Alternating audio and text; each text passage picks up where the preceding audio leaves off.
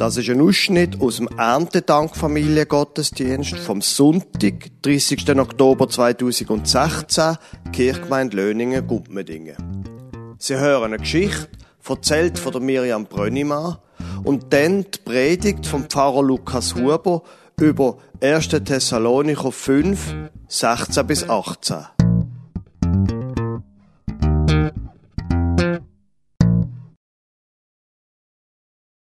Ihr kennt ja den Peter schon, oder? Mindestens haben ein paar von euch schon von ihm gehört. Heute feiert der Peter seinen neunten Geburtstag. Er hat ganz viele Freunde zu sich eingeladen. Ob sie auch alle kommen? fragt sich der Peter. Der Peter ist ganz unruhig. Er steht heute viel früher auf als sonst. Er wird seinen Papi noch sehen bevor er arbeiten muss. Schnell rennt er die Stegen in die Küche. Da sieht er gerade noch, wie sein Papi den Autoschlüssel nimmt und rausgeht. Papi, ruft der Peter. Der Papi dreht sich um und breitet seine Arme aus. Guten Morgen, mein lieber Bub. Alles Gute zu deinem Geburtstag. Gott möge dich segnen. Mit diesen Worten drückt er seinen Sohn fest an sich. Dann schaut er ihm fest in die Augen. Ich muss jetzt arbeiten, aber du darfst dich heute auf eine besondere Überraschung freuen. Bis heute Abend, mein Sohn. Der Peter wird nochmal festgedruckt und schon ist der Papi unterwegs zum Auto. Der Peter schaut seinem Papi noch nach bis er ihn nicht mehr sieht. Er lächelt. Der Peter ist glücklich. Jetzt muss der Peter sich aber für die Schule parat machen. Der Vormittag ist halt doch ein ganz normaler Tag. Oder doch nicht? Der Peter kommt in die Küche. Die Mami steht am Herd.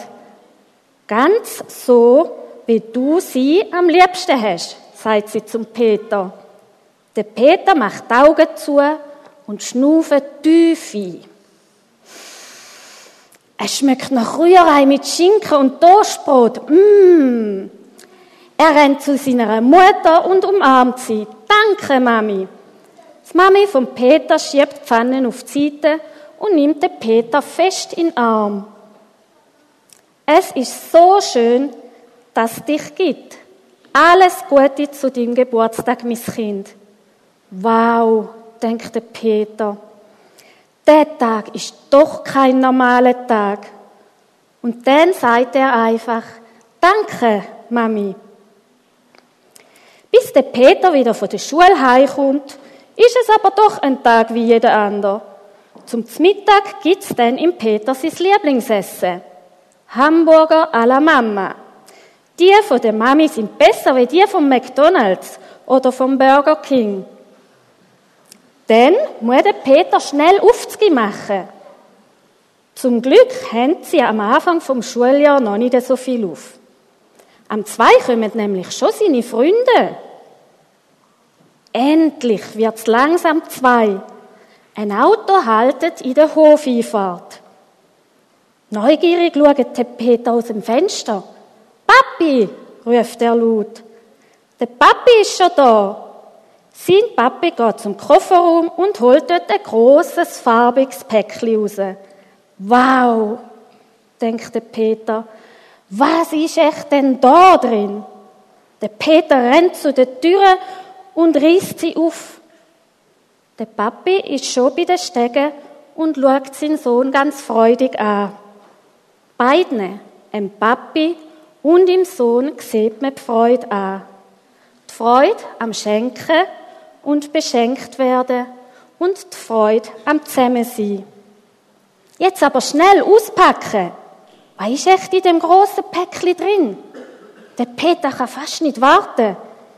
Endlich stellt der Papi das Päckchen in der Stube an. Der Peter fragt, darf ich schon aufmachen? Natürlich, sagt der Papi, mach nur. Du platzest ja fast vor Gewunder. Der Peter reißt das Päckchen auf, er staunt und sein Maul steht weit offen. Wow! Papi, Mami, schaut mal! Ein Mikroskop mit allem drum und dran. Wie das Mami und der Papi nicht gewusst hätten. Alle freuen sich mit dem Peter. Da muss ja sicher ein Vermögen gekostet haben, lacht der Peter. Ja, für dich ist uns halt nichts teuer. Das Mami und der Papi lächeln. Jetzt läutet es an der Haustüre. Im Peter seine Freunde kommen. Da ist ein großes Hallo, viel Glückwünsch und viel Geschenkli. Ein Nachmittag voller Freude, Spiele und Kuchen. Ein ganz cooler Nachmittag für den Peter. Aber ein Mikroskop hat er niemandem gezeigt. Da hat der Peter ganz allein mit seinen Eltern ausprobieren. Er hat viel Angst gehabt, dass etwas kaputt gehen könnte. Der Thomas ist der letzte von seinen Freunden, wo heimgegangen ist. Und der Peter hat sich gefreut, endlich ein Mikroskop auszuprobieren. Vorsichtig hat er das kostbare Gerät auf den Stubentisch gestellt. Der Papi kennt sich damit schon aus und erklärt ihm Peter kurz die wichtigsten Sachen und wie man ein Mikroskop bedienen Der Peter hat überlegt, wann er recht könnte vergrößern. Er schaut zu der Mami, dann zu den Blumen am Fenster, wieder zu der Mami, wieder zu den Blumen. Darf ich? Nur ein Blatt. Ausnahmsweise, aber nur ein Blatt, sagt ihm Peter seine Mami. Vorsichtig reißt der Peter ein Blatt ab und leitet es auf die Glasplatte vom Mikroskop. Unter dieser Vergrößerung sieht das Blatt ganz anders aus. Der Peter hat nur so staunen. Der Papi erklärt ihm Peter, jetzt kannst du ganz deutlich sehen, wie wunderbar Gott so ein Blatt gemacht hat. Da ist viel komplizierter, wie wir immer denken. Schau nur die feinen Öderli und die einzelnen Zellen an, je nachdem, wie stark dass man es vergrößert.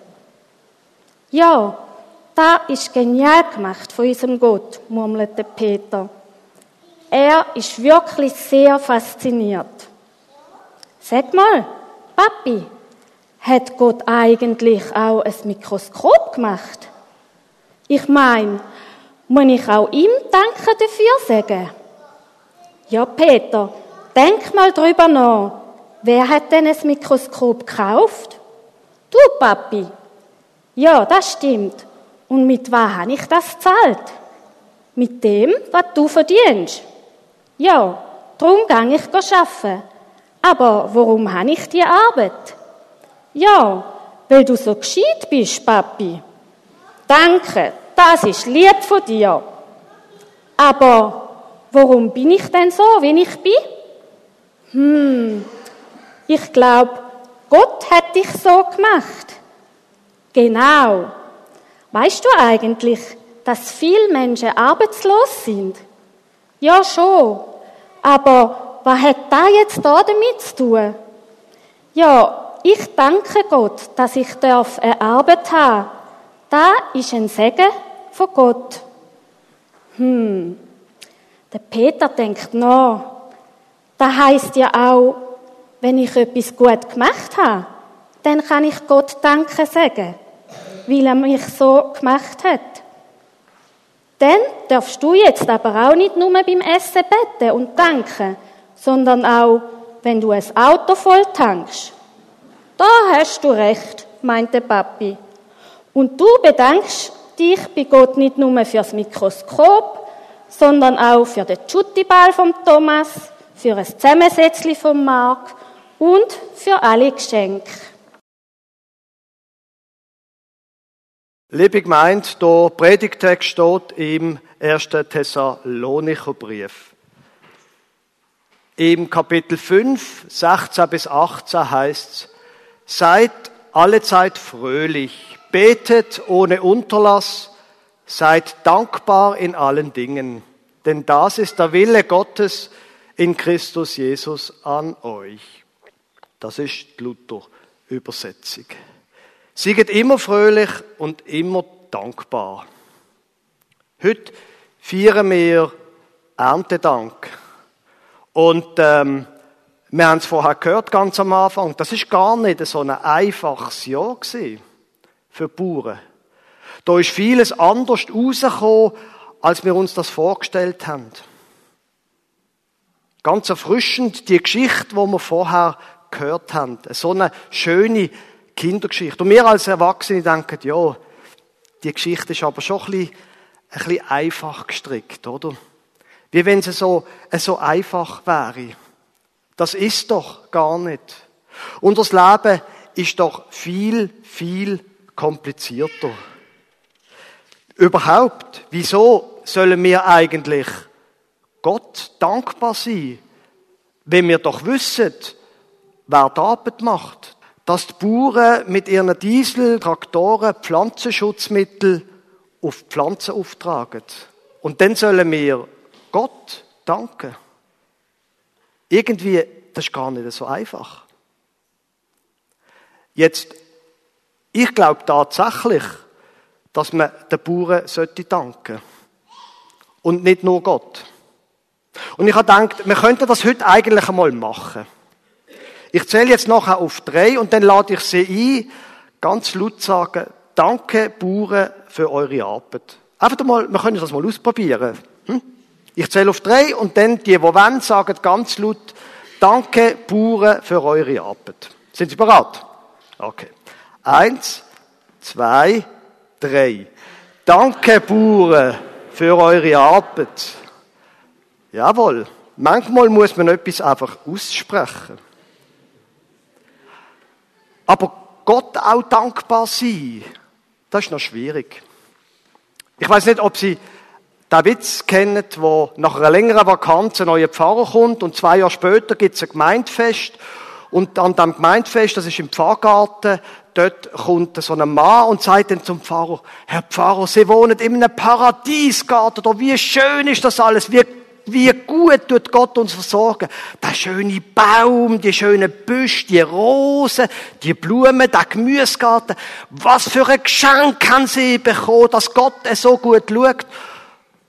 Und der Pfarrer sagt dann irgendwann, stimmt schon, aber sie hätten den Garten einmal sehen sollen wo Gott allein zu ihm geschaut hat.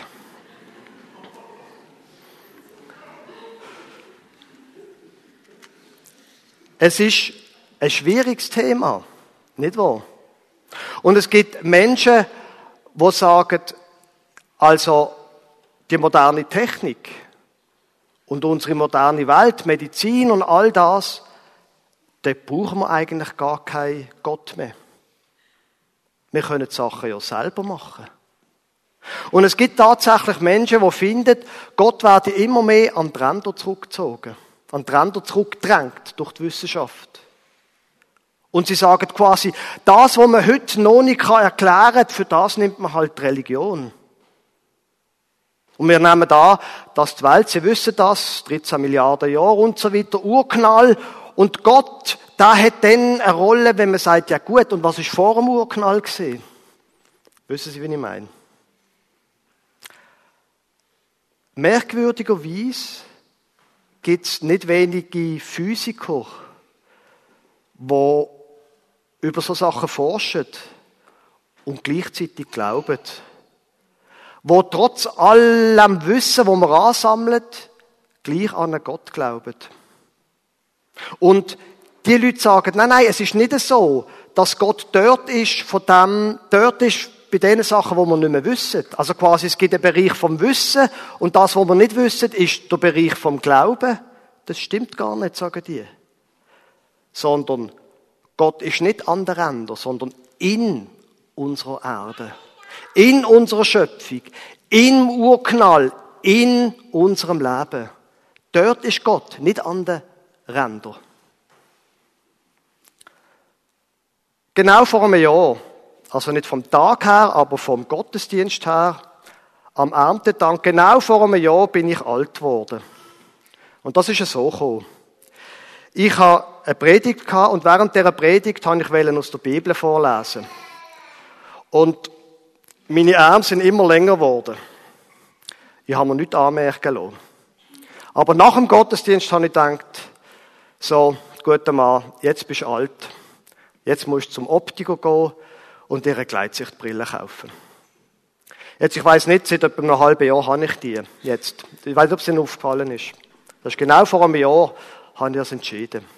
Und die von Ihnen, die eine Gleitsichtbrille haben, wenn Sie die das erste Mal anziehen, dann hat sie ja oben den Bereich, äh, wo für die Kurzsichtigen und für die Weite und unten den Bereich für die Nähe.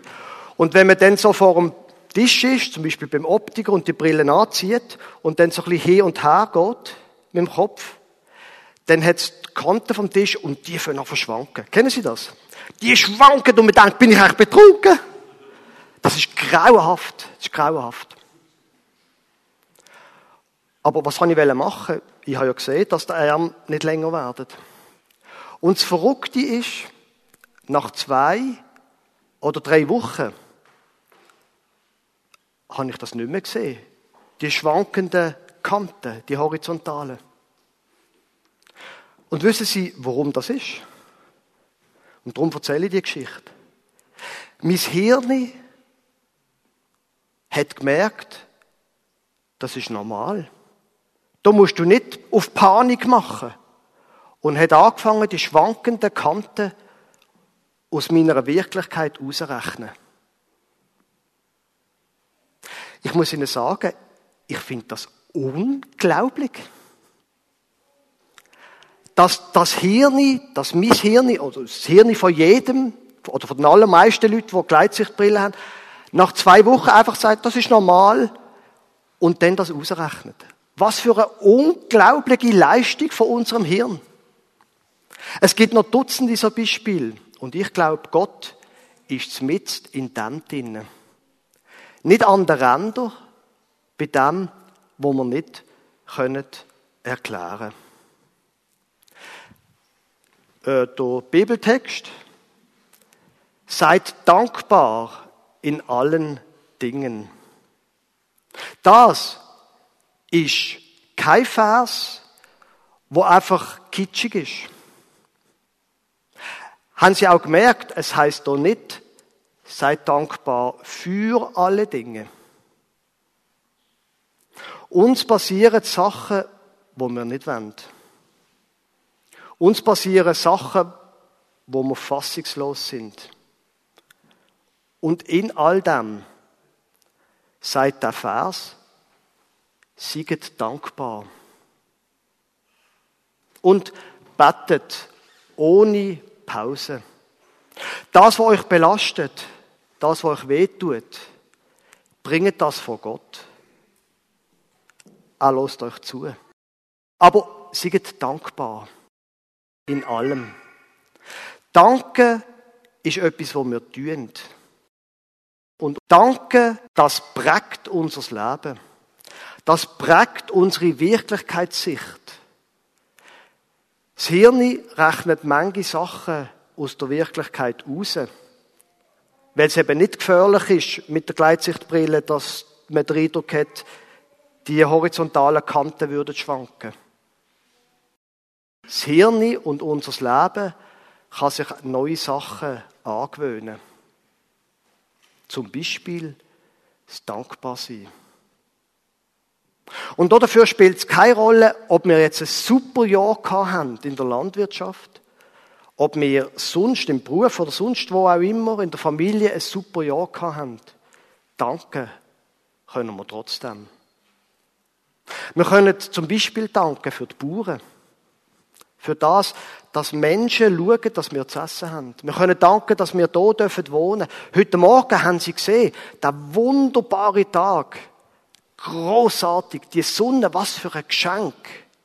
Wir können dankbar sein für unsere Familie, wie wir es in der Geschichte gehört haben, für unsere Eltern, für unsere Kinder. Wir können dankbar sein für unsere Freunde. Dankbarkeit prägt unser Leben. Dankbarkeit prägt unsere Wirklichkeit. Und Gott will zmitzt in unserer Wirklichkeit sein. nicht an den Rändern. Drum führt, uns führt zu dem, zu oben steht. Seid alle Zeit fröhlich, betet ohne Unterlass, seid dankbar in allen Dingen. Amen.